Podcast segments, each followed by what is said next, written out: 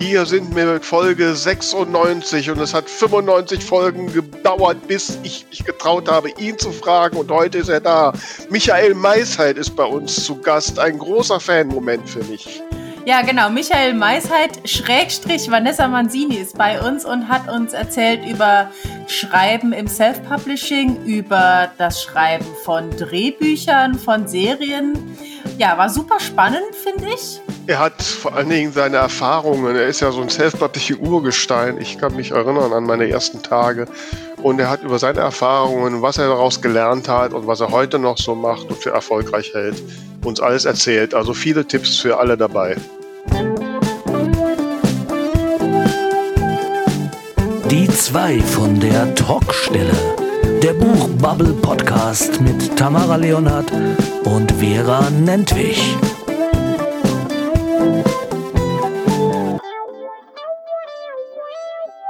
Ja, da sind wir schon wieder. Folge 96 zählen wir und ich sage Hallo, liebe Vera. Hallo, liebe Tamara. Wie geht's dir? Ach ja, ich sag mal so, man kämpft sich so durch. Heute ist so ein, heute ist so ein dunkler Tag, ne? Und ja. ich meine, wir, wir nehmen jetzt ja gerade, es sind 17 Uhr, bei mir ist stockduster schon. Ja, ja das stimmt. Ah, ich weiß auch nicht. Also das hat mich drückt ein bisschen auf Gemüt. Ich bin jetzt vor unserer Folge auch erstmal jetzt wieder eine halbe Stunde durch den Park ge gegangen. Ich dachte, ich muss ein bisschen raus, damit ich so ein bisschen Restlicht mitkriege. ja, sonst hänge ich durch. Ja, ja. Ne, so.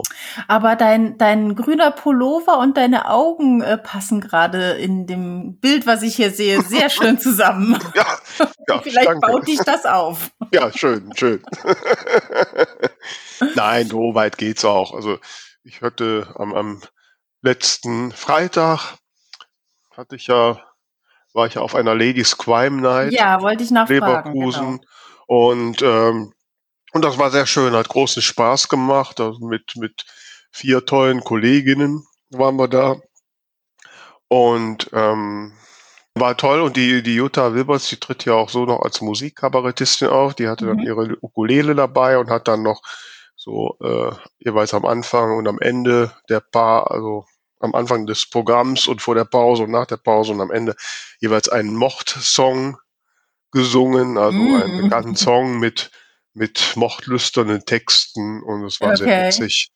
Ähm, ja, und allein durch diesen Ablauf halt immer, ne, so sechs Minuten und dann der Pistolenschuss, ne? Ja, ja, ja. Und, und die Angelika Lauriel war noch da. Die ah, die ist ja aus dem Saarland. Genau, ne? Da bin ich auch voll ins Fettnäpfchen getreten, weil ich dachte, ich habe sie begrüßt mit dem Wort, na, wir kennen uns noch nicht. Und sagst du, doch, ich war schon in eurem Podcast. Oh.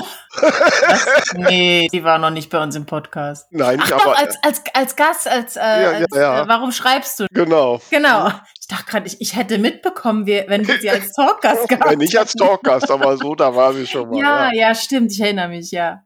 Und, äh, und äh, sie hat dann, sie hatte den Auftrag, sie musste immer die Zeit stoppen und den Schuss starten. Mm. Und die hatten das dann so gemacht über meinen Rechner und mit einer Bluetooth-Box. Und nach der Pause, ich hatte zwar vorher noch geguckt, aber nach, nach der ersten Szene hatte sich die, die Bluetooth-Box ausgeschaltet. Und dann kam der Schuss nicht und dann hat Angelika Peng gerufen. Großartig. Das war gut, ja. Nein, hast du den Schuss getroffen? Ähm, nicht ganz, also äh, mit meinen Szenen. Das äh, war immer so mittendrin, aber das macht eigentlich auch gar nichts. Das war einfach dadurch, dass das so rausgerissen wird, war das immer in irgendeiner mhm. Form eine, eine, eine, Spannung drin. Und, ja. und ähm, ist, schade, es war ein bisschen schade, dass wir es nicht jetzt so, wir hatten gerade mal so 30 Zuschauer. Ähm, da hätte ein bisschen mehr verdient gehabt, der Abend war nämlich wirklich mhm. schön und und auch die Leute, die da waren und auch jetzt die Veranstalterin, die hat ja. einfach nochmal gemailt, wie toll das war und dass es ein Erlebnis war. Mhm. Und äh, ja. Nee, aber auch war schön und toll, das mal wieder so gemacht zu haben. Ja, mhm. cool, cool, freut mich. Ich, man weiß ja nicht, ne, wie lange das jetzt wieder geht. Ne? Ach, jetzt mal mal nicht den Teufel an die Wand. Nee, mach ja. Ich bin ja eigentlich auch optimistisch. Ich glaube, 2G oder von mir auch 2G Plus wird ja immer gehen. Ja, wenn ich dann noch so einen Test machen muss, ist mir das auch egal. Ja, wenn es denn darauf hinausläuft. Ja. wir werden das schon bewältigen. Ne? Und, Und im Frühjahr ist ja alles vorbei. Genau, dein Wort in Gottes Gehörgang. Hat Jensi gesagt. Jensi hat's gesagt? Ja. Ja, der hat ja immer recht. Der weiß Bescheid. Der weiß Bescheid. mhm. Aber dann ist er nicht mehr im Amt, dann ist es ihm egal. Ach so, ja, Mist. nein, also ich bin da auch nicht, lass mich da auch nicht so unterkriegen. Also, mhm. nein, also ich, ich finde das auch manchmal eigentlich, ich habe das gerade jetzt, gab es hier parallel so eine Diskussion über ein Autorentreffen und dann sagt, sagten da auch eine, nee, sie würde jetzt in Anbetracht der Situation keine solche Treffen mehr machen, besuchen.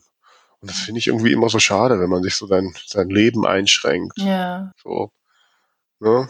Klar. Ja, da muss halt jeder gucken, wie er sich wohlfühlt. Also ich ja, sag mal, ich, ich bin inzwischen relativ entspannt, bin geimpft, ich guck, dass es jetzt nicht gerade an Menge Übermaß nimmt und mhm. dann passt das für mich. Ja. Ja, jetzt weiß ich, wenn man jetzt irgendwelche Risikopatienten direkt in, neben, in der Familie hat oder so, dann ist das vielleicht noch ein Argument. Ich meine, wir haben die Buchmesse Frankfurt überlebt.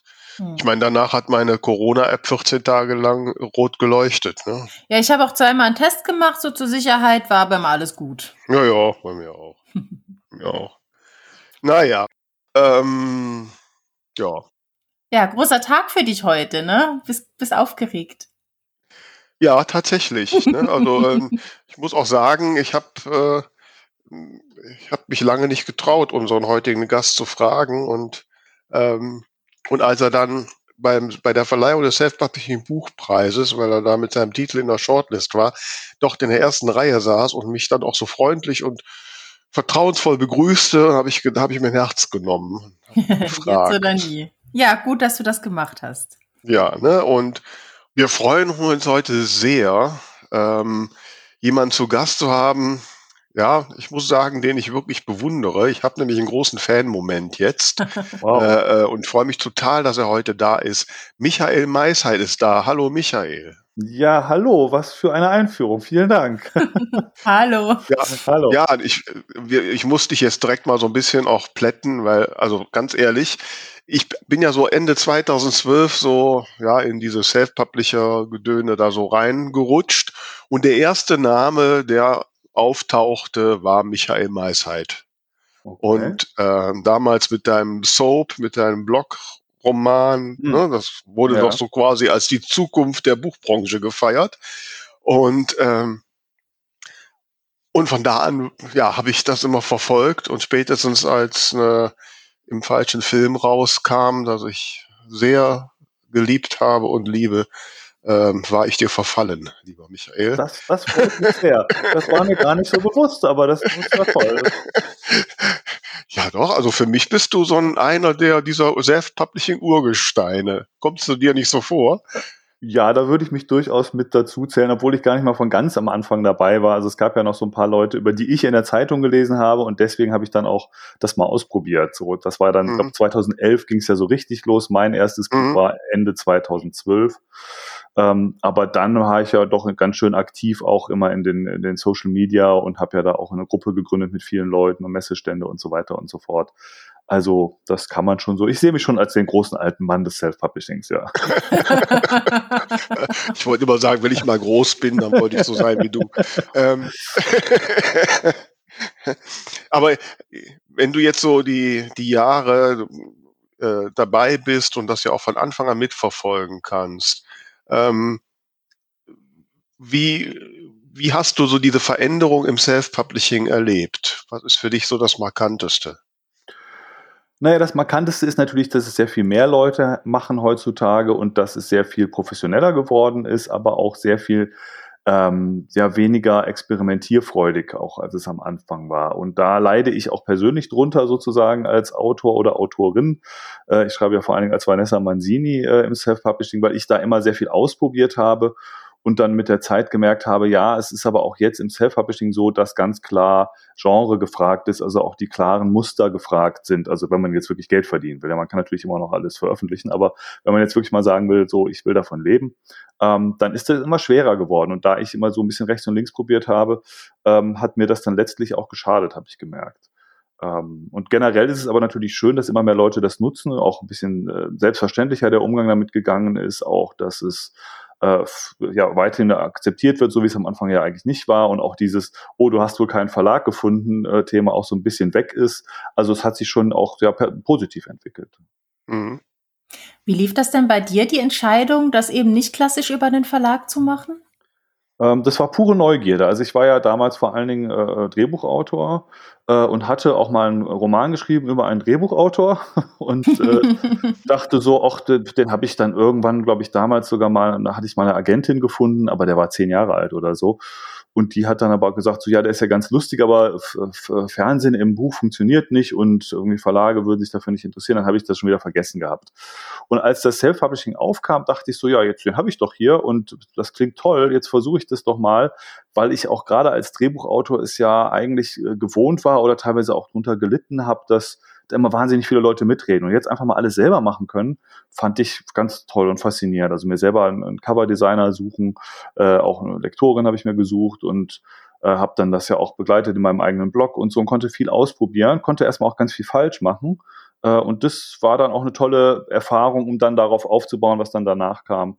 Ähm, also in der Zeit war für mich überhaupt kein Gedanke daran, äh, das jetzt äh, alternativ zu einem Verlag zu versuchen, sondern einfach, weil es nach einer coolen Sache aussah und nach, nach mhm. viel, nach was Neuem, nach was, wo man selber sehr viel äh, machen kann. Mhm.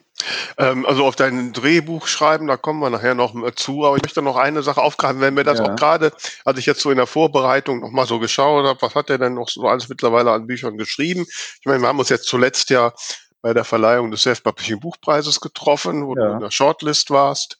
Ähm, und wo ich wieder mal so einen Moment hatte und denke, verdammt nochmal, warum schreibt der Michael Meisheit immer genau die Bücher, die ich schreiben wollte? ne? äh, ähm, aber dabei ist mir dann auch aufgefallen, wenn du das gerade sagtest, dass so gerade so dein Pseudonym Vanessa Manzini ja nicht so eindeutig im Genre ist. Es gibt sogar einen Fantasy-Roman da drin. Und, und habe ich gedacht, super, der, der probiert halt immer alles aus und alle erzählen einem, äh, man muss da ganz sauber machen. Aber jetzt hast du gerade angedeutet, dass sich das für dich auch nicht so ähm, richtig ausgezahlt hat. Hast du da negative Erfahrungen mitgemacht? Ja, also das Wort ausgezahlt passt da ganz gut. Also es hat sich finanziell dann halt nicht gelohnt. Ich also verdiene immer noch Geld mit denen und meine Fans kaufen auch treu die Bücher. Aber das, das Gutverdienen im Self-Publishing hat ja leider viel mit dem Amazon-Algorithmus zu tun. Also machen wir uns nichts vor. Amazon ist immer noch hm. äh, mhm. der Platz, wo man wirklich Geld verdient. Und wenn man den Algorithmus zähmen kann, dann hat man es gut. Also kein Mensch kann Werbung machen, dass, dass man wirklich Tausende von Büchern verkauft. Äh, das kann funktioniert nur, ähm, wenn halt da die Maschine anspringt. Und das funktioniert mittlerweile nur noch äh, wirklich, wenn man da auch klar im Genre ist. Also dieses Kunden kauften auch, das kennt ja jeder das Prinzip. Mhm. Das ist ja eigentlich da immer noch ausschlaggebend wo, dafür, wie genau die Sachen da auch oder wie oft die Sachen angezeigt werden, in Mails auftauchen, äh, auf, auf dem Kindle einem angezeigt werden und so weiter. Das hat ja sehr viel damit zu tun. Also gibt es ähnliche Leser. Und da ist man natürlich dann nicht so gut beraten, einmal äh, Comedy zu schreiben, einmal Fantasy, einmal einen klaren Liebesroman, dann wieder eine mehr oder weniger eine Parodie und so. Also da habe ich dann ein zu breites Publikum gehabt und habe bei den letzten Büchern dann auch gemerkt, ja, die Einnahmen gehen deutlich runter oder auch die Zahl der Leser, was mir eigentlich noch wichtiger ist. Ja. Mhm. Ähm, und die, die Erfolge, die ich jetzt gerade mit, mit dem, äh, ähm, dem falschen Film oder auch äh, nicht für dieser Welt hatte, also das waren ja 30.000 oder, oder 60.000 Leute, das, davon war ich dann natürlich sehr weit weg. Und deswegen schreibe ich jetzt auch weniger im Self-Publishing. Aha. Das heißt, äh, also jetzt, dass du dich da auf ein Genre konzentrierst oder doch eher jetzt sagst, okay, Verlag ist jetzt für mich gewinnbringender? Ja, es ist zum einen Verlag, es ist zum anderen auch das Drehbuch schreiben. Das ist ja auch immer noch so mein, mein Hauptberuf, mhm. ähm, wo ich, was gewinnbringender ist oder sagen wir, wovon ich dann auch leben kann. Ähm, und beim, beim Self-Publishing ist es jetzt eigentlich auch, da, zum Teil kam es auch nochmal durch Corona, dass ich da ein bisschen weniger geschrieben habe oder mich auch überraschend selber auch für mich auf dieses Corona-Buch mal konzentriert habe. Ähm, und dass ich da jetzt aber das nicht mitmachen möchte, zu sagen, ich schreibe jetzt nur noch ganz klare Liebesromane, der Millionär, der die Frau äh, heilen muss, nee, andersrum, die Frau muss den Millionär, Millionär heilen oder äh, was weiß ich, irgendwelche Küstenliebesgeschichten und so. Das funktioniert ja ganz gut. Ich überlege auch da vielleicht nochmal, das müsste dann aber wahrscheinlich nochmal ein neuer Aufschlag sein, im Bereich Thriller was zu schreiben. Äh, so, aber da bin ich jetzt so gerade auch nochmal so in der Findungsphase, beziehungsweise habe tatsächlich mit Drehbuchprojekten auch genug zu tun. Mhm. Du hast ja, dann gehen wir mal so zu dem Drehbuchprojekt. Du hast ja quasi ja angefangen oder ja nicht direkt angefangen, aber dein großer Einstiegsjob war bei der Lindenstraße. Irgendwann Ja, habe ich gelesen, 20 Jahre, ne? Und Genau, nee, da habe ich auch angefangen. Also ich habe, ich bin Ja. vom Studium weg, äh, also ich habe das Studium abgebrochen, um dann dort mal zwei, drei Jahre zu arbeiten und das sind dann 20 geworden. Ja. Mhm. Wie habe ich mir das vorzustellen? Also wir hatten vor im letzten Jahr äh, Annette Strohmeier zu Gast, die uns erklärt hat oder erzählt hat, wie das so ist, wenn man im Writers Room arbeitet. Ähm, kann ich mir das so bei der Lindenstraße oder bei diesen Projekten so vorstellen, Writers Room mäßig oder wie ist da die Arbeit? Ja, ich sage da immer, wir hatten Writers Room, als es den Begriff noch gar nicht gab. Also das ist ja in der Lindenstraße schon, die gibt's ja dann noch ein bisschen länger als meine 20 Jahre. Da gab's immer Storyline-Sitzungen, wo man halt für zwei Wochen damals noch äh, weggeschlossen wurde in einem schönen Hotel mit Mhm. drei bis fünf Autoren und sich die Geschichten ausgedacht hat. Also Drehbücher hinterher, die Dialoge und so wurden zu Hause geschrieben, aber Mhm. äh, das grundsätzliche Entwickeln der Geschichten auch schon relativ detailliert äh, lief dort ab und das ist nach wie vor, also so kreativ gesehen, das Tollste, was ich so erlebt habe. Ja, weil das, weil man da wirklich ohne Wochenende, ohne Pause und abends isst man dann auch noch zusammen und quatscht im Prinzip auch noch weiter. Ähm, äh, äh, einfach die ganze Zeit in seinen Geschichten drin steckt, von den Figuren träumt und äh, to total drin ist. So, ja, und das Mhm. war immer die Basis der Arbeit, ähm, die ich auch nach wie vor freiwillig machen würde. Also das äh, aber da- und dann hinterher fuhr man dann halt nach Hause und hatte diese Storylines, die man auch dort geschrieben hat morgens äh, äh, im Hotel, äh, hatte die fertigen und hat dann seine Bücher geschrieben. Also das waren dann immer ein paar am Stück, äh, sechs, sieben, acht Mhm. am Stück. Ähm, und dann ein halbes Jahr später hat man sich wieder getroffen. Also das war so der der Arbeitsrhythmus damals. Mhm. Und ich habe jetzt gelesen, 2017, glaube ich, irgendwie hast du dann da aufgehört. Ich weiß noch, dass, dass das ja so rumging in der Szene. Mein Gott, der Michael Meissert hört da jetzt auf und, und stürzt sich jetzt voll aufs Buch schreiben, weil er davon leben kann. Das fand ich genial. Das hast du ja in deinem Blogartikel dazu auch so ein bisschen geschrieben, wer das so freier ist. Ähm, und ähm, jetzt, ja, ist das Projekt, ich sag's jetzt mal so ein bisschen, Projekt jetzt nur vom Schreiben, vom Bücherschreiben leben gescheitert oder hast du gemerkt, das führt dich nicht aus? Ähm, jein. So, also ich würde sagen, es ist da, gerade im Self-Publishing, was ich ja eben erklärt habe, nicht Mhm. so gut gelaufen, wie ich es mir erhofft hatte. Ich hatte gedacht, ich kann sehr viel schreiben und schnell schreiben äh, und dadurch würde ich da eine gute Basis schaffen, äh, Mhm. wenn ich, weiß ich nicht, fünf Bücher im Jahr oder so da schreiben kann. Das wäre sicherlich möglich und könnte dann immer noch andere Sachen nebenher machen. Ähm, das hat sich so nicht bewahrheitet und Mhm. äh, dann hat aber gleichzeitig es mit dem Verlag relativ schnell und gut geklappt. Das war auch Teil des Plans, mich da einfach mal hinzusetzen und äh, einfach auf Verdacht einen Roman zu schreiben, also auch ein neues Genre-Thriller unter meinem richtigen Namen. Äh, und das hat, habe ich relativ schnell eine gute Agentur gefunden, relativ schnell äh, einen Verlag gefunden, ähm, so dass der Teil schon ganz gut geklappt hat. Da zieht es sich Mhm. jetzt so ein bisschen, weil die Verlage halt sehr viel länger brauchen als wir Self-Publisher und auch durch Corona. Also mein, mein zweites Buch hätte schon viel früher rauskommen sollen und so. Also Mhm. ähm, das ist dann auch so, also eigentlich eine, eine gute Geschichte für mich, die, die, die auch Spaß macht äh, und funktioniert, aber das auch alleine wieder nicht ausreichend ist. Und tatsächlich jetzt gerade in der letzten Zeit vermisse ich auch das Drehbuchschreiben. Also ich habe auch in der Zeit an Drehbüchern immer wieder mal gearbeitet. Ein Spielfilm kommt jetzt auch im Frühjahr wahrscheinlich in der ARD, so eine Familienkomödie.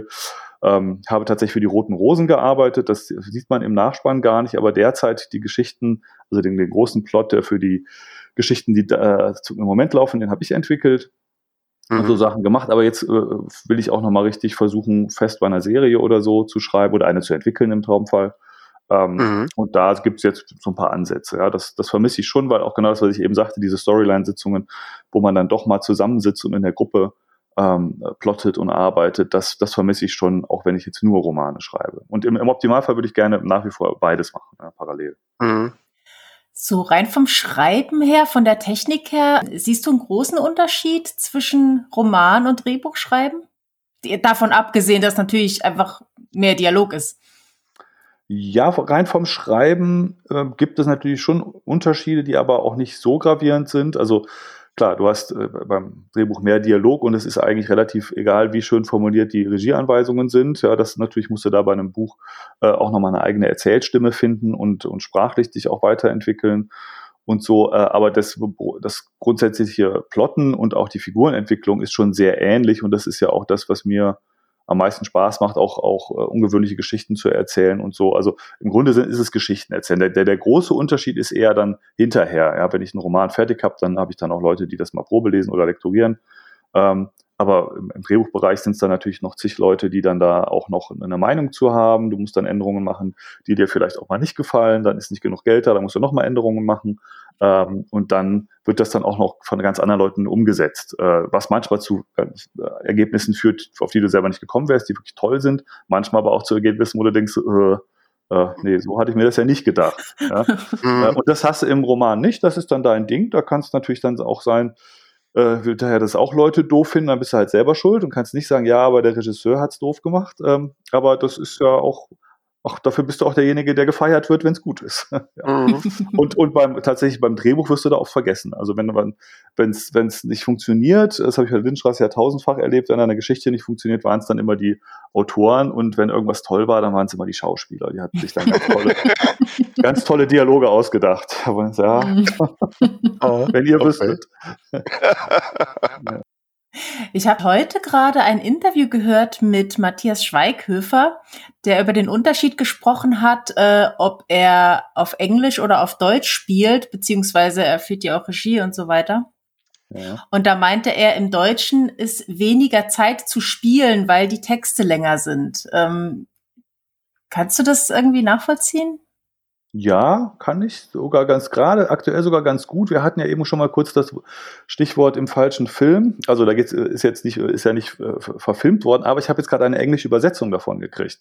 Äh, mhm. das fand ich ganz toll. Also tatsächlich gibt's ja die Seite Babelcube, wo man auch Übersetzer findet, die teilweise selber auch noch nicht so erfahren sind oder zumindest nicht im Romanbereich und die das dann erstmal umsonst machen und dann, wenn man verkauft, einen Teil davon einen größeren Teil halt von den, von den Gewinnen kriegen oder hatte sich jemand gefunden, der im falschen Film auf Englisch übersetzen wollte. Und das hat mich natürlich extrem gefreut und ich habe es jetzt gerade gelesen und denke auch, da merkt man, dass man auf Englisch schon viele Sachen sehr viel knapper äh, also einfach, die, die sind knapper, ja. Also da, da die, die Formulierungen sind da nicht so ausführlich und das hat mir schon auch ganz gut gefallen. Von daher kann ich das auch fürs Schauspielen, kann ich mir das gut vorstellen, dass das da auch so ist, ja. Hm. Das heißt, da musst du da irgendwie drauf achten, dass du da sozusagen Platz lässt für das Spiel? Ähm, nee, das ist jetzt, also natürlich, wenn man jetzt sowas hat wie die Lindenstraße, wo ich ziemlich genau weiß, wie lang das Ganze werden soll ähm, mhm. Äh, und auch nicht möchte, dass ich da noch so wahnsinnig viel kürzen muss, dann muss man dafür ein Gefühl entwickeln. Ja, man spielt, also als Autor äh, spielt man das Ding auch einmal selber durch, also man stoppt es ja. selber, spricht es dann. Da reicht es aber eigentlich, dass du es langsam sprichst und dann musst du dir noch vorstellen, ungefähr, was da an Handlung ist. Ähm, also das sind schon Sachen, die du, die du machst, aber du hast jetzt nicht explizit da eine Pause, also die ist ja automatisch dadurch gegeben, dass da der Dialog steht. Ja. Mhm. Achso, das, ich dachte, du hast jetzt noch Fragen zum Drehbuch schreiben. Hatte ich im Vorgespräch, hast du gesagt, das ist, findest du so spannend, Drehbuch schreiben. Ja, aber du darfst ja Willst auch. auch gerne mal ein Drehbuch schreiben? Äh, weiß ich nicht. Ich habe tatsächlich äh, letztes Jahr oder nee, Anfang diesen Jahres habe ich ein Theaterstück lektoriert. Das fand ich ganz spannend. Da fällt mir aber gerade ein, wir haben ja Post bekommen von einer Leserin, war es, glaube ich, ähm, die mal wissen wollte, ähm, wenn man jetzt sein Buch zum Beispiel bei Netflix oder so pitchen möchte, da wird oft empfohlen, ähm, dass man das gleich als Drehbuch umschreibt. Hast du da irgendwie eine Meinung oder Tipps zu?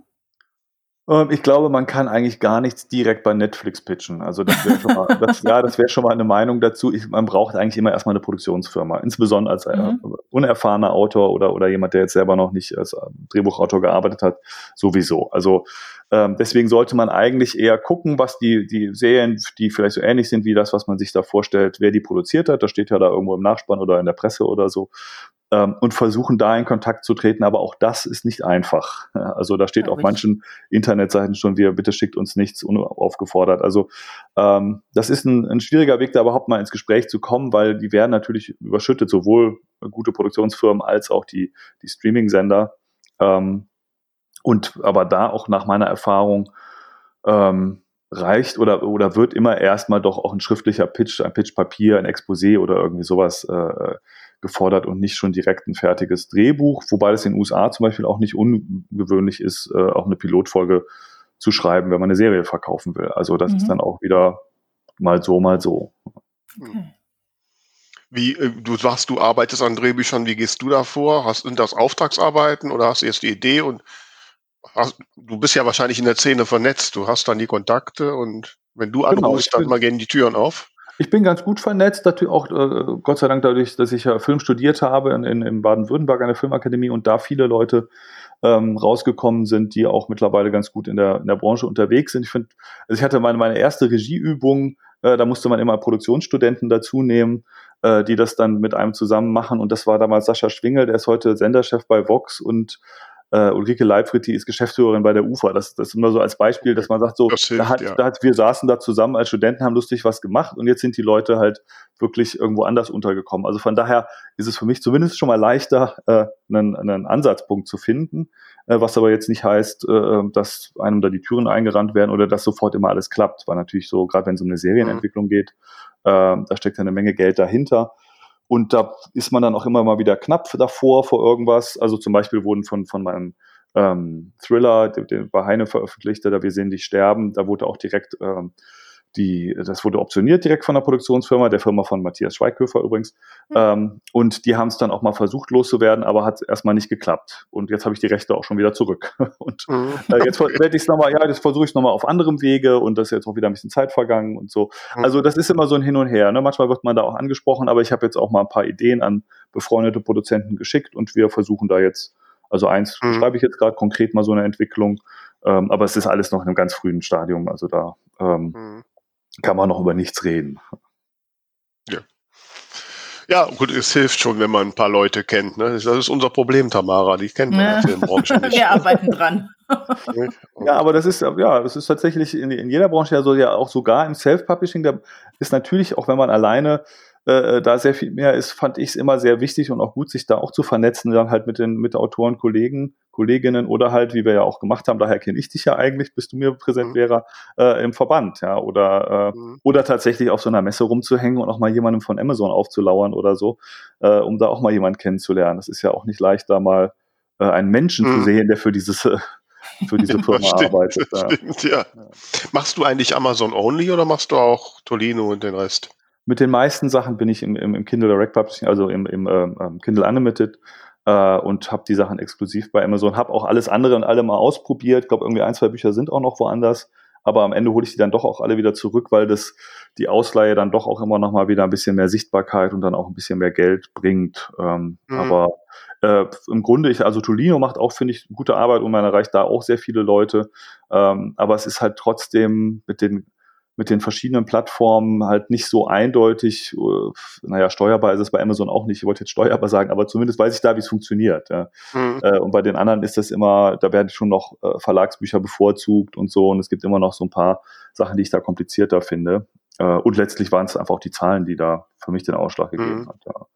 Obwohl es auch da Kollegen gibt, die sagen, nee, die haben sich da einen Namen gemacht, vielleicht dann bei Thalia oder so und das läuft mhm. besser als alles andere. Also kann man jetzt nicht ja, pauschal sagen. Gemacht, ja. Ja, ja. Mhm. ja, muss jeder so für sich. Wobei ich habe immer die Angst, äh, ach, wenn ich mir so vorstelle, jetzt habe ich ja bei weitem nicht so viele Leserinnen und Leser wie du, aber wenn da jetzt eine ist, die Tolino hat und die kann, möchte mein Buch lesen und kann das nicht. Das ist eine Horrorvorstellung. ja, ich habe das, ich hab das schon gemacht, weil ich hatte zum Beispiel im falschen Film, war er auch auf allen Plattformen mal für eine Weile. Apple mhm. hat das sogar mal ein bisschen promoted, habe ich auch mal jemanden kennengelernt, tatsächlich. äh, und dann habe ich aber irgendwann gemerkt, es bringt gar nichts mehr, habe die wieder zurückgenommen und dann kam auch mal eine Mail, so ja, jetzt habe ich hier den ersten und den zweiten gelesen, wo ist denn der dritte? Und dann habe ich, der, das, hab ich denen das einfach geschickt. Also ich habe ja meine mhm. die, die EPUBs noch gehabt. Also wer da, wer da noch Bedarf hat, kann es auch dann kostenlos haben. Äh, das ist ja dann sozusagen mein Versäumnis, äh, dass ich die da mittendrin unterbrochen habe. Mhm. Also so, so viele sind es dann nicht, die sich beschweren. Ja.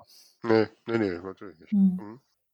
Ähm, ja, was mir auch aufgefallen ist, äh, oder was mir eigentlich bei vielen deiner Bücher aufgefallen ist, wo ich dann immer wieder denke, wow, das ist so genial, dass man deine Bücher wirklich immer mit einem Satz pitchen kann. Du hast immer so einen, so einen, so einen zentralen, einfachen Pitch, der so einfach und trotzdem so genial ist und dann auch so eine Geschichte führt, wo ich jedes Mal dran scheitere. Ich weiß nicht, wie es bei dir ist, Tamara. Wenn ich mhm. jetzt den Regenbogen blau den Pitch nehme, ich denke mal. Und bei dir, Frau wacht auf, hat ein Jahr vergessen, Roman. Ne? Punkt. Ja. ja. In dem Fall, nee, ein Jahr hat sie nicht vergessen. Die hat alles vergessen oder? Also alles vergessen. Ja, genau. Ja. ja. Ja, das ist, das macht mir halt Spaß. Ne? Das ist so dieses berühmte Was wäre wenn und das ist aber auch so eine bestimmte Art von Geschichten oder Roman oder Film. Ähm, im, im, Filmbereich nennt man das High Concept. Äh, also, dass man eben sagen kann, so, das kann man relativ äh, gut erzählen. Das finde ich aber, ist jetzt, schließt ja nicht aus, dass es auch interessante Geschichten gibt, äh, die sich erstmal innerhalb der Geschichte ent, entfalten und ent, entwickeln, wo man sagt, so, naja, auf, eigentlich klingt es, äh, Boy Meets Girl oder so, ja, so also mehr ist es hm. dann letztlich nicht, aber es ist trotzdem, sind äh, herzerwärmende Figuren oder spannende Figuren. Ähm, so, also das geht ja auch anders natürlich, ja, aber das war immer was, was mich sehr gereizt hat, wo, wo dann halt die Ideen dann auch irgendwann da sind und, und mir das so viel Spaß macht, dieses Was wäre, wenn weiter zu verfolgen, ähm, dass ich die dann auch sehr gerne und dann auch, auch, auch schnell schreiben kann, ja, weil ich selber wissen will, wie es ausgeht. Ja. Also. Ist das, ist das so, lernt man sowas auch besonders so jetzt beim Drehbuchschreiben, wenn man da vielleicht klarer pitchen muss? Und ja, das sicherlich auch ähm, gerade bei der Lindenstraße, weißt du, da, wenn ich das 20 Jahre mache, ich habe, äh, ich weiß nicht, über 1000 Folgen mitentwickelt, äh, muss man ja auch, ähm, muss man ein paar Ideen haben. Ja? Und dann mhm. muss man auch äh, irgendwie wissen, wie man auch auf den Punkt kommt und wie man auch schnell Ideen hat. Und es gibt ja noch mal 5000 Ideen mehr, die verworfen wurden, ja, also aus mhm. nächsten Gründen. So, und, und da habe ich, glaube ich, dann irgendwann auch den Instinkt entwickelt, was dann auch eine gute Idee ist. Ja, das, äh, was trägt, was, wo auch nicht nur ich selber das interessant finde, sondern wahrscheinlich auch noch ein paar mehr Leute. Das ist, glaube ich, dann auch Erfahrung und Routine, die da ganz, ganz groß hilft. Ja, mhm. mhm. ja kann ich mir gut vorstellen. Mir fällt jetzt gerade auf, also einmal dein äh, Corona-Roman und eben auch die Lindenstraße, da ist ja sehr viel äh, aktueller Bezug zum tatsächlichen Weltgeschehen da. Mhm. Ähm, hattet ihr da irgendwie so einen Punkt, wo ihr gesagt habt, das, sowas muss auf jeden Fall mit rein, sowas lassen wir außen vor oder wie war das? Also bei der Lindenstraße jetzt? Mhm. Ja, das war ja Teil des Konzepts, auch schon bevor ich da war, dass da, es gab immer die sogenannte Aktualisierung und das wurde halt eigentlich fast jede Folge versucht, dann nochmal eine Szene neu zu drehen. Das waren so diese ganz okay. verblüffenden Sachen, ja, wo man montags sich dann zusammengesetzt hat oder zusammen telefoniert hat und überlegt hat, äh, was ist denn gerade brennend und dann nimmt man eine eigentlich in der fertigen Folge eine Szene, ähm, die man meistens vorher schon so ein bisschen dafür vorgesehen hatte ähm, und sagt, lass die da nochmal drüber quatschen oder es kommt irgendwas im Fernsehen oder, oder so. Okay. Ähm, das war immer Teil des Plans. Lustigerweise ist es uns aber auch oft so passiert mit den größeren Geschichten, dass die dann durchaus einen aktuellen Bezug hatten, ähm, obwohl wir die anderthalb Jahre vorher entwickelt haben. Also da war auch äh, ein bisschen Glück manchmal mit dabei oder natürlich, dass wir auch versucht haben, am Zeitgeschehen zu sein, ja, und, und bestimmte Sachen sagen, ja, äh, die kommen wieder oder tauchen immer wieder auf äh, und so. Und das ist auch was, was ich so in meinem, was mir immer Spaß gemacht hat und auch in meinem Romanschreiben ja gelandet ist dann ein Stück weit. Also äh, mhm. beim falschen Film habe ich das ja damals auch gemacht. Ich habe die, die, den ersten Band ja auch so wochenweise oder zwei wochenweise herausgegeben und dann auch immer noch mal geguckt, ach hier, das könnte noch mal in dem Dialog erwähnt werden und es spielt mhm. wirklich auch an dem Tag oder an den Tagen, wo, wo das Buch äh, erschienen ist, also an dem an dem wirklich realen Tag mit dem Jahr. Was jetzt ein Problem ist, weil ich, weil ich jetzt die englische Übersetzung habe und das ist natürlich äh, alles mhm. erstmal schon viele Jahre her und äh, kein Mensch weiß es mehr und dann Amerikaner oder wer auch immer das denn demnächst lesen soll, ja schon mal gar nicht, warum mhm. ich denn da jetzt über die Auslosung zur Fußball-Weltmeisterschaft rede und wo Deutschland dann spielt oder irgendwie sowas. Ja. Mhm. Und schon denke, ja, dann vielleicht, also da nehme ich jetzt auch raus zum Teil die Sachen oder überlege jetzt auch das Jahr zu ändern, ist aber auch nicht leicht, weil wenn ich es jetzt einfach auf 2020 mache, und kein Mensch redet von Corona, wird es dann auch ein bisschen komisch. Ja. Mhm. Also ja. da, das, äh, das ging mir auch gerade durch den Kopf. Also ich habe oft mitbekommen jetzt während der letzten anderthalb Jahre, dass eben Autoren, Kolleginnen und Kollegen online diskutiert haben, ja, mein Buch spielt 2020, muss ich Corona stattfinden lassen, soll ich es weglassen, soll es mit rein? Das ist schon ein schwieriges Thema für viele. Ja, finde find ich auch schwierig. Also ich würde es auch nicht in jedem Roman haben wollen, sowohl als Autor als auch als Leser. Aber Romane, die natürlich auch, auch von einem realistischen Hintergrund spielen oder wo das eine Rolle spielt, auch irgendwelche gesellschaftlichen Aspekte, da ist es natürlich schwierig. Ich glaube, das stößt einem dann auch immer wieder auf. Ja, ich sag mal bei irgendeinem heiteren Liebesroman äh, oder so oder einem Thriller, der ganz klar jetzt ein Serienkiller oder so beschäftigt sich da mit Leuten. Ne? Also da glaube ich vermisst man es dann nicht so sehr, sondern sieht das so ein bisschen losgelöst im, in der Zeit. Ja, aber mhm. gerade wenn man vielleicht sogar noch andere aktuelle Bezüge drin hat, ja, dann ähm, würde es mich auch stören. Ja. ja.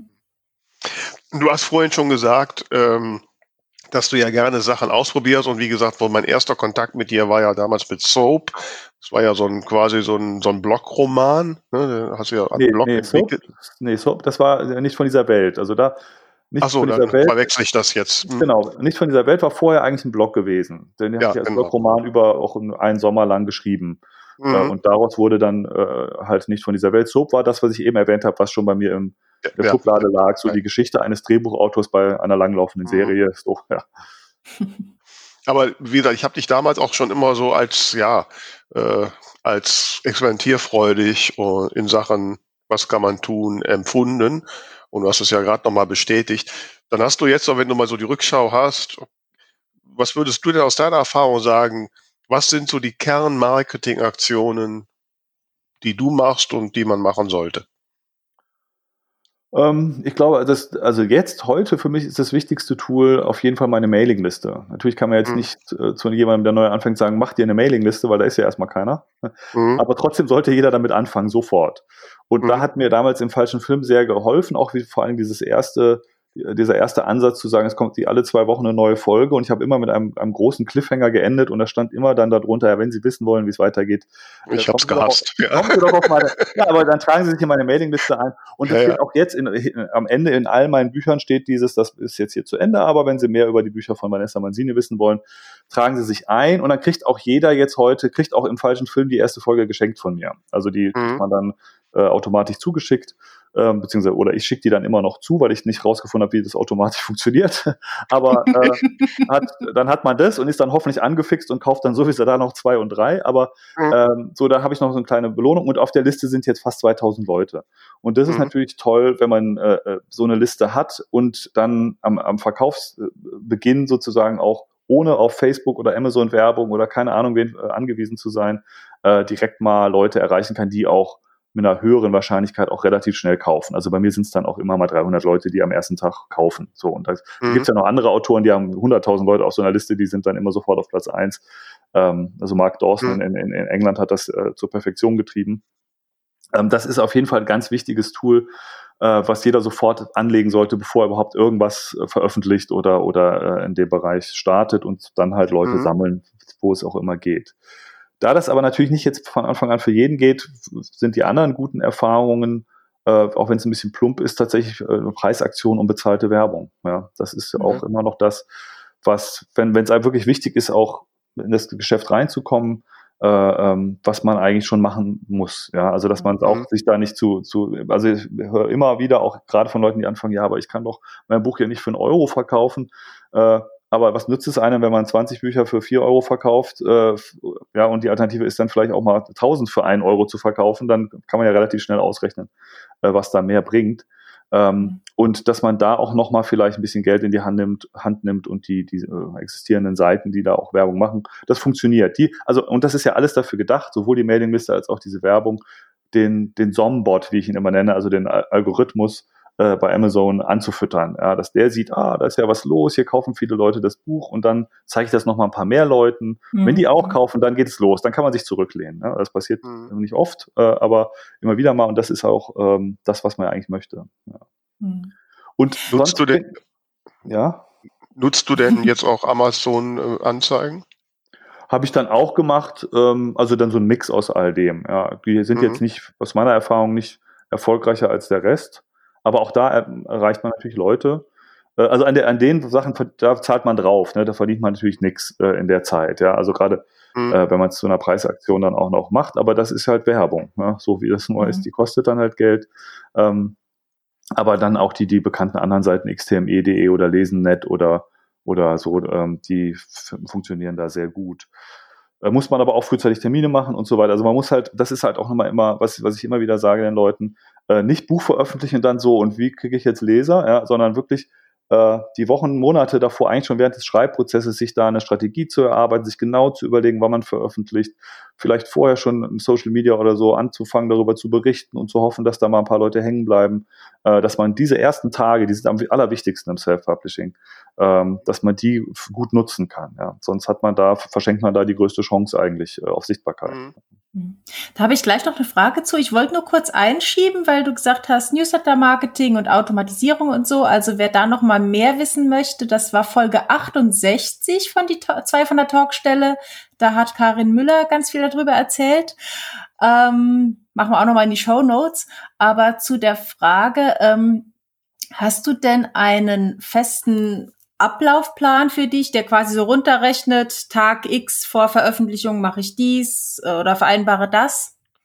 Ja, also das ist jetzt keine, keine Excel-Datei oder so, sondern aber, aber ich habe dann irgendwann mal so ein Ziel, das muss man ja auch mit vor allem mit meiner äh, Lektorin so ein bisschen abstimmen, wann die äh, fertig ist und ähm, suche mir dann irgendwann einen Termin. Es ist irgendwie bei mir immer der Donnerstag. Irgendwann hat sich, fand ich den am tollsten. Es ist äh, vielleicht ein bisschen Aberglaube, aber auch hat auch ein paar, ein paar technische Gründe tatsächlich, weil der Algorithmus äh, greift immer nach drei Tagen bei Amazon so richtig äh, und dann ist es der Sonntag, an dem halt am meisten verkauft wird, so, ne? Also, und dann suche ich mir diesen Termin raus und dann richte ich da auch die anderen Sachen so drauf aus. Oder eben guck, haben die, gibt's Werbeslots in der Zeit, äh, was, mhm. was, wo, wie, wann poste ich dann was in den ersten Tagen.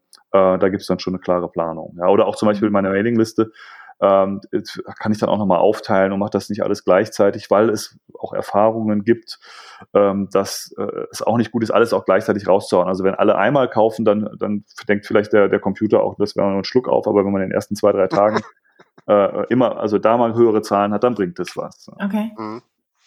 Und du sagst also, ich hatte so den Eindruck, dass so diese Preisaktionen mit, äh, mit so einer Werbeplattform ähm, dass das heute nicht mehr so die Effektivität hat wie noch vor fünf, sechs Jahren. Ja, ist das, das bei dir anders? Das, nee, das glaube ich schon auch, dass es nicht mehr so effektiv ist. Äh, auch ähm, weil es sehr viele halt auch machen. Ja, also auch mhm. die, die Seiten selber nehmen auch immer mehr Leute und empfehlen mehr Bücher und das verteilt sich halt auf, oder es gibt auch mehr Seiten, die so Empfehlungen machen. Aber ich denke schon noch, dass das für den Anfang immer noch ganz gut äh, funktioniert. Und es geht ja, wie gesagt, nur darum, äh, also das macht ja nicht dein, dein, dein Einkommen aus, ja, sondern es geht da mhm. nur darum, äh, relativ schnell äh, viele Leute zu haben. Und bei den Werbeseiten hat es dann teilweise auch den Vorteil, dass die, die haben ja dann auch Thriller-Leser oder Romance-Leser, ja, also dass man auch die richtigen Leute erreicht. Ja, es bringt ja mhm. nichts. Und das kann sogar ganz fürchterlich schief gehen, wenn jetzt die Romance-Leute in deinen Thriller kaufen. Das habe ich tatsächlich erlebt mit meinem, mit meinem Thriller vom Verlag, wo ich den Verlag dazu gekriegt habe, immerhin am Anfang äh, für fünf Euro den äh, zu starten äh, als E-Book, was ungewöhnlich ist, was sie sonst auch nur bei, bei berühmten Autoren oder so machen. Aber ich habe gesagt, ich habe doch hier viele Leute und die zahlen sonst ein bis vier Euro für das Buch und jetzt zehn, also für das E-Book. Ja. Mhm. Und dann hat aber dummerweise der das zwar mitgemacht, aber dann haben die aber keine Werbung dafür gemacht, sondern nur ich habe Werbung dafür gemacht, mit meinem, vor allen Dingen halt wieder mit meiner Mailingliste. Und dann haben natürlich meine doch eher Romance äh, oder, oder Liebesroman, Humorleser, haben das alles gekauft und ich hatte ewig in diesen Kundenkauften auch nur andere Liebesromane stehen. Ja. Mhm. und das heißt aber andersherum auch, dass den Thriller-Lesern das gar nicht angeboten wurde. Ja. Mhm. Und das war natürlich dann so ein bisschen verschenkt. Also da muss man halt sich ein paar Gedanken zu machen, auf jeden Fall. Das heißt, da würdest du doch eher für ein anderes Pseudonym plädieren oder einfach eine andere Vorgehensweise? Ja, ich hätte wahrscheinlich das nicht so machen sollen, sondern ich, also ich hatte tatsächlich auch gehofft, dass der Verlag da mehr ähm, mehr Energie auch in das E-Book reinsteckt, aber Verlage und E-Books ist offensichtlich immer noch, äh, gibt es immer noch Berührungsängste, äh, auch im Jahre 2000, wo sind wir, 21. Mhm. Ähm, das also muss man ganz klar sagen, es hat mich auch überrascht, dass die da so äh, vorsichtig sind und tatsächlich auch sagen so, nee, wir wollen aber dem Buchhandel hier nichts wegnehmen. Ja. Mhm. Und ähm, also was aber was natürlich auch andersherum heißt, also wenn ich jetzt zum Beispiel auch nochmal Thriller veröffentlichen würde, würde ich da wahrscheinlich einen neuen Namen nehmen und erstmal nicht meine eigenen Leute, auch wenn es ein bisschen komisch klingt, ja. Ähm, aber eben um das äh, zu verhindern, dass man da einfach in der falschen Ecke landet. Ja. Mhm. Ja gut, dann würdest du aber auch nicht von dem profitieren, was du ja hier aufgebaut hast. Das macht auch ja, das, ist, Sinn, ne? das wäre dann ein Dilemma. ja. ja. Also ich habe ja jetzt aber schon wieder ein paar Thriller-Leser durch die Verlagsbücher, also vielleicht kann ich mm. mit denen mal anfangen. Ja. Oder ich ja, weiß es nicht. Also ich habe da, da, das käme dann, muss ich aber erstmal was schreiben. Ja, mm. ja das Problem kenne ich auch. Naja, also ich, ich versuche ja immer, oder ich habe mir irgendwann gesagt, komm, ich versuche einfach, dass Vera endlich die Marke ist und egal, was ich schreibe, aber ich meine, wenn das selbst bei dir Einbrüche bringt, dann lässt mich das natürlich schwanken. Ähm, ja, da gehört halt auch, auch noch mehr dazu, oder was ich halt auch nicht gemacht habe. Aber sagen wir mal, wenn ich jetzt erfolgreiche äh, Self-Publisher angucke oder Self-Publisherinnen sind es ja meistens, ähm, die jetzt auch gleichzeitig da mit mir angefangen haben und, und auch recht erfolgreich damals waren, die da durchgehalten haben, haben doch meistens eine ganz klare Marke auch dann sozusagen in den Büchern gehabt. Also sei es natürlich mhm. ganz das, das, das bekannte Ermittlerduo oder sowas in der Art, was sich dann einfach durchzieht bei, bei, bei Krimis oder aus Thrillern. Ähm, aber auch sowas wie, wie Nika Lubitsch, die halt so als Wiedererkennung immer eine Zahl im Titel hat. Ja, das wusste, dann hatte man zum einen den Autoren drin Namen und hatte ähm, dann aber auch noch so die, das Wiedererkennungswert äh, davon. Oder bei den Romans-Sachen ist es natürlich auch ähnlich. Jetzt Poppy J. Anderson ist natürlich das beste Beispiel, die dann immer wieder ihre Footballmannschaft hat, die, äh, wo sie jedes Mal wieder neue Geschichten erzählen kann, weil so eine Footballmannschaft ja auch groß ist. Ja. Mhm. Äh, aber trotzdem ist es was sehr Vertrautes und man erkennt sofort wieder. Also es ist, glaube ich, dann zum einen natürlich ein Autorenname, aber wenn man dann so ähm, auch so ja, Reihen oder, oder irgendwas Verbindendes hat, äh, das hat bei vielen sehr gut geklappt. Oder manchmal auch nur der Titel. Ja. Also Hannah Siebern hat dann mehrere Barfußtitel gehabt, so, dann weiß man auch mhm. sofort, ach, sowas habe ich doch gelesen, das war doch gut, da ist es wieder. Ja. Mhm. Mhm. Ähm, du hast ja jetzt außer im falschen Film, ähm, sind das bei dir alles Einzeltitel, ne? Du hast nicht noch eine Reihe dabei, ne? Ja, doch, also es gibt noch meinen Bad Boss und ich, der und, und mein Highlander und ich, das sind schon noch dieselben Figuren, also die werden dann ja. nochmal weiter erzählt. Äh, und auch wer braucht schon einen Millionär und Gott, jetzt weiß ich meine eigenen Titel schon nicht mehr. Also da gibt es auch, auch dieselben Figuren, die, die dann, äh, das sind okay. ja so, so äh, Trickbetrüger, die auch dann zweimal auftauchen. Aber das hat dann auch teilweise nicht so gut geklappt. Das war, also gerade die beiden Beispiele dachte ich auch so, ähm, da hat das erste noch wirklich gut gelaufen, war ich auch sehr zufrieden und die zweiten dann nicht. Ich weiß nicht, ob die Leute erkannt haben, dass sie dann noch ein erstes hätten lesen müssen und das hat sie verwirrt oder ich, keine Ahnung. Also ähm, das kann auch mal nicht funktionieren. Und dann bist halt, das ist dann halt auch doof, wenn die Leute dann eben nicht auf so eine Reihe anspringen. Ja. Mhm. mhm. Ist es denn so, dass die bei einer Reihe wirklich auf den ersten Titel oder auf die ersten zwei anspringen müssen oder braucht so eine Reihe vielleicht auch mal länger? Ja, das kann, kann schon sein, wenn man da selber durchhält, äh, äh dass es äh, dann auch besser ist, erstmal sozusagen das, das ganze Ding abzuschließen. Ja, also, mhm. ähm, aber ich glaube, die, also die, die Angst ist bei den Leuten immer noch relativ groß, dass sie was anfangen, was da nicht zu Ende geschrieben wird. Also wenn es jetzt wirklich aufeinander aufbauende Geschichten sind. Mhm. Deswegen, mhm. äh, wenn das irgendwie eine Rolle spielt, dann würde ich ganz klar sagen, ähm, ja, da muss man langen Atem haben. Aber wenn es jetzt so was ist, wo man sagt, so, äh, ja, es ist ein abgeschlossener Ermittlerfall oder es ist halt eine Liebesgeschichte, aber es kommen dann wieder dieselben Figuren vor, ähm, da kann man auch eigentlich davon ausgehen, dass das auch für sich halt erstmal gelesen wird und dann, ah, cool, da gibt's wieder was in der Art, dass das auch so funktioniert, ja. Mhm. Ja, ähm, wir sind ja eine Reihe ne, mit Folge 96, kann man ja, so sagen. Ja. Und äh, ich versuche gerade jetzt. 100, Ja, ja. Ähm, ich versuche jetzt gerade einen ganz super Übergang zum Abschluss hinzukriegen. Okay. Den ich mir jetzt gerade selbst versaut habe. Egal. ähm, genau, wir haben immer als, als Highlight, als Höhepunkt, lieber Michael, ich weiß nicht, ob du schon mal eine Folge von uns gehört hast, äh, haben wir ja das sogenannte Ding der Woche. Das Ding der Woche. Gibt es etwas, was dir in den letzten Tagen, Wochen untergekommen ist, was du unseren Hörerinnen und Hörern empfehlen, nahebringen oder berichten möchtest? Ja, tatsächlich nochmal, um, um konsequenter, konsequenterweise jetzt auch wieder ein anderes Genre zu nehmen, äh, Science Fiction ähm, nämlich die Foundation, eine Serie. Also ich gucke ja eigentlich noch wahnsinnig viele Serien. Ich, ich gucke viel mehr, als ich, als ich lese. Das ist äh, meine, meine Affinität kommt nach wie vor vom Film oder heutzutage doch noch mehr mhm. von der von der Serie, die finde ich erzählerisch immer noch viel interessanter und gewaltiger ist.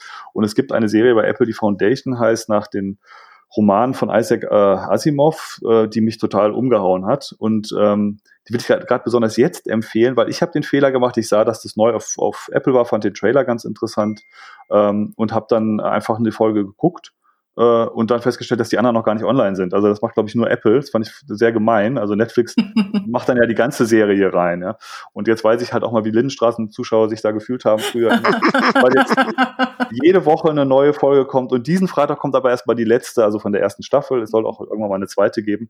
Ähm, so dass man, wenn ich, wenn man jetzt dieser Empfehlung folgt, wenn man mal wirklich was, was gewaltig erzählt, ist ungewöhnlich erzählt, ist sehr fantasievoll, äh, über, also ich glaube, der komplette Roman spielt über 1000 Jahre. Also okay. da kommen dann, kommen dann noch ein paar Folgen auf jeden Fall. Mhm. Ähm, also das kann ich sehr empfehlen und man kann es jetzt am Freitag auch dann schon äh, komplett gucken. Also das, was ich eigentlich auch gerne mache, dann möglichst an mehreren Abenden natürlich. Jetzt zehn Folgen am Stück schaffe ich auch nicht, aber ähm, das dann äh, so zu gucken, wie man es gerne möchte und nicht sich vorgeben zu lassen von diesen komischen Sendern oder, oder Streamern, wann man was zu gucken hat. Das ist ja so oldschool. Jetzt kommt die Rache. Ja, ja, ja sehr schön. Das klingt sehr spannend. Ja. Wie ist es bei dir, Tamara? Was gab's ich, bei dir? Ja, ich habe tatsächlich auch einen Film. Und zwar äh, bin ich ja hier, wir haben im Saarland einen Verein, das ist der Verein der Schweizerinnen und Schweizer im Saarland. Und äh, da, also Michael, zu deiner Info, ich äh, lebe quasi im Saarland oder direkt am Saarland und bin ah. aber eigentlich Schweizerin. Das okay. ist der Zusammenhang. Und jedenfalls hatten wir am Wochenende eine Veranstaltung, da haben wir ein kleines Kino gemietet und haben einen Schweizer Film gezeigt auf Schweizerdeutsch. Und ich habe jetzt extra recherchiert, es gibt ihn auch mit deutscher Synchronisation. Okay. Und ähm, der hat mich unheimlich berührt. Ich hatte am Anfang ein bisschen Sorge, dass er sehr trocken sein würde. Er heißt die göttliche Ordnung und es geht um das, äh, um die Einführung des Frauenwahlrechts in der Schweiz. Das feiert dieses Jahr 50-jähriges Jubiläum. Den habe ich sogar gesehen. Den hast du gesehen? ja. Also ich hatte wirklich ein bisschen Sorge, dass er sehr, sehr dröge sein würde, aber dadurch, dass er eben so eine, so eine persönliche Geschichte erzählt und auch teilweise sehr humorvolle Stellen hat, war er richtig gut, ähm, spielt halt 1971 in so einem kleinen Dorf im Appenzellerland, äh, kurz eben vor der Abstimmung, wo die Männer dann entscheiden dürfen, ob die Frauen künftig wählen dürfen mhm. und ob mhm. sie zum Beispiel auch ohne Erlaubnis ihres Ehemannes arbeiten gehen dürfen. Und da geht's halt um eine junge Frau, bei der es dann eben eskaliert und die dann anfängt zu kämpfen. Und er ist sehr, sehr witzig, aber auch sehr berührend. Und ich muss wirklich sagen, am Schluss, da wurden dann auch so echte Bilder gezeigt, wie dann die Frauen erstmals ihr Kärtchen da in die Wahlurne stecken und das hat mich wahnsinnig berührt. Da wurde auf einmal nochmal so real, was das für eine Bedeutung hat, eine Stimme zu haben. Also jetzt nicht nur in Wahlen, sondern auch so generell im Leben. Ganz toller Film. Und ich habe jetzt sogar äh, entdeckt, es gibt ihn auf Amazon, also äh, auf Prime. Das heißt, ich dachte erst, man kann ihn nur auf DVD irgendwie gucken, aber man kann ihn tatsächlich auch streamen. Also kann ich sehr empfehlen. Ähm, die göttliche Ordnung ist, es lohnt sich. Auf jeden Interessant, Fall. ja. Ja, ich habe den tatsächlich mal auf Amazon Prime gesehen, ist aber schon ein bisschen mhm. her. Den gibt's ja schon mal länger, ja. Der ist von 2017, ich fand das ganz, ja. Ja, ja, ich fand es generell ja spannend. Ich meine, wenn man sich vorstellt, 1971 mussten die ums Wahlrecht ja, kämpfen. Ich, ich wollte gerade sagen, war das vor 200 Jahren? Nein? Nee, nee, dazu muss man sagen, am Schluss wird noch eingeblendet, es gab ein paar Kantone, die haben ein bisschen nachgezogen äh, erst. Also der letzte hat tatsächlich das Frauenwahlrecht 1990 eingeführt. ja. ja. Naja. Äh, wobei, wir sollen uns hier in Deutschland auch nicht, ne, bis 1977 konnten die Männer die Jobs der Frauen kündigen, wenn sie den Haushalt nicht ordentlich gemacht haben. ähm, oh je, dann wäre ich nur zu Hause. ja. Ja, Vera. Ja, genau. Auf aus? diese Frage habe ich gewartet. ich dachte, du bist schon Großmädchen. Nein, aber so einfach ansatzlos reden. Ja, ich, dann sind wir jetzt voll so im Film- und Serien. Ähm, ähm, Kosmos? Äh, Modus, ja, Kosmos. Ähm, weil jetzt vor 14 Tagen, drei Wochen kam nämlich die letzte und ich gehe mal davon aus, auch finale Staffel von Lucifer auf Amazon. Und, äh, und ja, und die musste ich natürlich gucken und kann ich auch noch jedem noch mal ins Herz nehmen, ne, den tollsten Teufel ever. und äh, und sämtliche göttlichen Figuren kommen auf vor, inklusive Kain, Abel, Adam, Eva und alle kommen sie irgendwie vor und werden verwurstet und ja, also eine absolute Empfehlung. Wer die, jetzt ist ja die kompletten sechs Staffeln da, also wer in die nächsten Wochenende nichts vorhat, ne?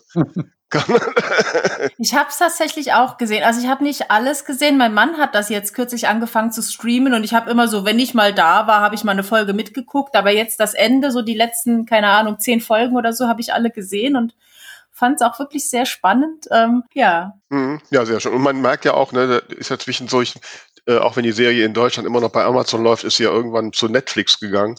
Und dass die bei Netflix wesentlich mutiger waren. Dann der, hm. der Teufel war dann auch plötzlich mal nackig und so. Ja, hm. Ganz nett anzugucken. Also ich habe hab mal die ersten Folgen geguckt, aber es ist eine von den Serien, wo, wo ich dann gar nicht weiß, warum ich nicht weitergeguckt habe. Aber es war dann wieder irgendwas anderes, Aktuelles. Ich fand die eigentlich auch ganz schön. Aber das ist ja nochmal ein guter, guter Hinweis. Ich meine, es gibt äh, wahrlich nicht, äh, nicht zu wenig zu gucken, aber trotzdem äh, ja. muss ich da auch nochmal reinschauen. Ja. ja, wobei man hat schon so ein bisschen Corona-Loch gemerkt. Ne? Also das so das habe ich schon gemerkt. Ja, oh. Naja, also es gibt auch dann in den Untiefen gab es schon auch nochmal eine ganze Menge interessante mhm. Serien, die äh, vielleicht auch schon ein paar Jahre habe ich dann alles schon weggeguckt. Apropos äh, gucken, äh, was wir noch ganz vergessen haben, lieber Michael, äh, du bist ja auch auf Messen präsent und jetzt äh, kommt ja auch die Buch Berlin und bist du da auch aktiv? Kann man sich da persönlich treffen oder?